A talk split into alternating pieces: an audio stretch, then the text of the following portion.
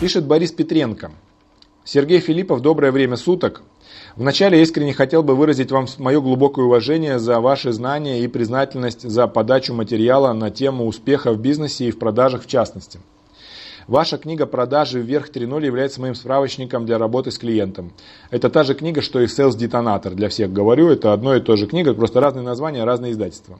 Это гениальная книга, просто и доступна. Слежу за вами на всех ресурсах в сети. Сегодня я хотел бы задать вам и вашей команде вопрос, относящийся к работе в продажах, в частности, услуг сопровождения получения ипотек. Рынок Израиля. Но мне кажется, и в Российской Федерации уже имеются подобные компании. Итак, возражение. Да, вы же все одинаковые, делаете одну и ту же работу, почему я должен платить больше вам? Это возражение возникает у меня уже после того, как клиент понял, что ему выгодно работать со мной, а не напрямую с банком. Но клиент не уверен, что именно я и моя компания должны заниматься его ипотекой. Продукт услуга не материальный товар. И на самом деле большая часть компаний, которые занимаются в этой области, достигает более-менее одинаковых результатов по каждому клиенту. Ведь только банк принимает решение, на каких условиях предоставить ипотеку и предоставить ли вообще. Наша цена выше средней. Спасибо большое, с уважением, Борис Петренко.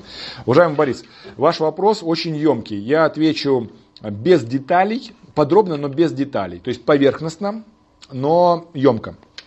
Первое. Кто ваш клиент? Это первый вопрос, который вы должны себе задать. Значит, если вы говорите, что цена выше средней, значит ваш клиент уже не тривиальный человек. Это может быть бизнесмен, у которого нет времени разбираться с банками. Это может быть э, человек, который занят. Это может быть человек, у которого много денег, но мало времени. То есть это человек, который ценит свое время дороже, чем возможность заплатить вам больше. Он свое время ценит дороже, чем то, сколько вы с него просите. Это ваш клиент. И он готов будет вам заплатить дороже за то, что вы экономите его время. За то, что вы даете сервис, за то, что вы вместо него в банк едете, за то, что все удобно, за то, что вы приедете к нему, подпишете документы, за то, что с вами проще, за то, что с вами понятнее, за то, что к вам доверие и так далее. Это первое. Второе. Какая у вас стратегия? Стратегия развития вашей компании. Потому что стратегий здесь может быть множество. Например, у вас может быть, например, стратегия эксклюзивных условий от небольшого количества банков. И тогда получается у вас мощный рычаг, что от нескольких банков у вас есть супер эксклюзивные условия, и вы их продаете большому количеству клиентов. Второй вариант. Это может быть огромное количество банков, и вы даете возможность выбора и правильно консультируете, какой банк лучше. Третье. Это может быть возможность помощи с оформлением документов. У людей чего-то может не быть, или они не знают, как заполнить, чего-то, каких-то документов не хватает, что-то нужно помочь оформить, помочь дополучить, это вы берете на себя. По факту вы как бы становитесь компанией, которая помогает дополнительно разобраться с документами. Это может быть стратегия, например, э, оперативности.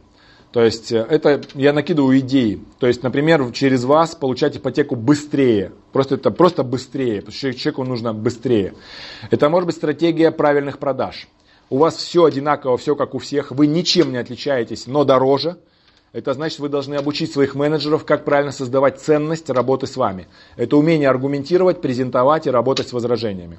Как раз именно про возражения вы и говорите. Вы все одинаковые, делаете одну и ту же работу. Почему я должен платить вам больше? Рассказываю. И вы, например, рассказываете, что с вами быстрее и объясняете, почему это важно для клиента. Что с вами меньше бумаг, почему это важно. Что с вами больше вероятность, что дадут ипотеку.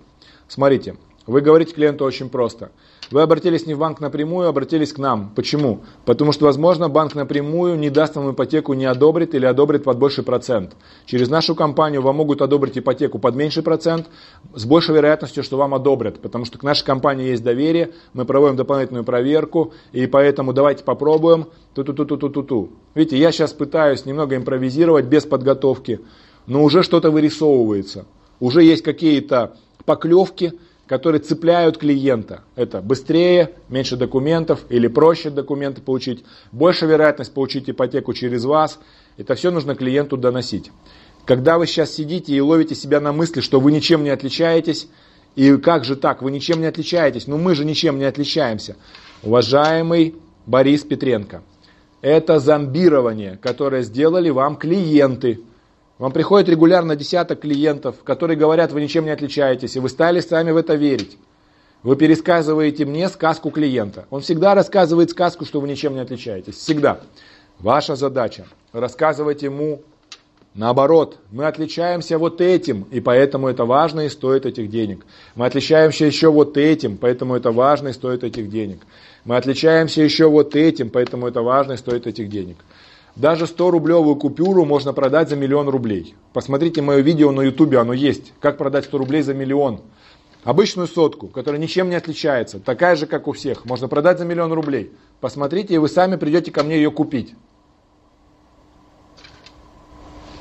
Таки. Вы же Израиле. Вы же в Израиле. Таки придете. Поэтому вот три момента важных. На них сделайте акцент. Первое, кто ваш клиент. Второе, какова ваша стратегия. И третье, как вы обучаете своих сотрудников, которые продают. Вот и все. Я бы вот на этих трех сконцентрировался. Все, Борис, удачи, спасибо.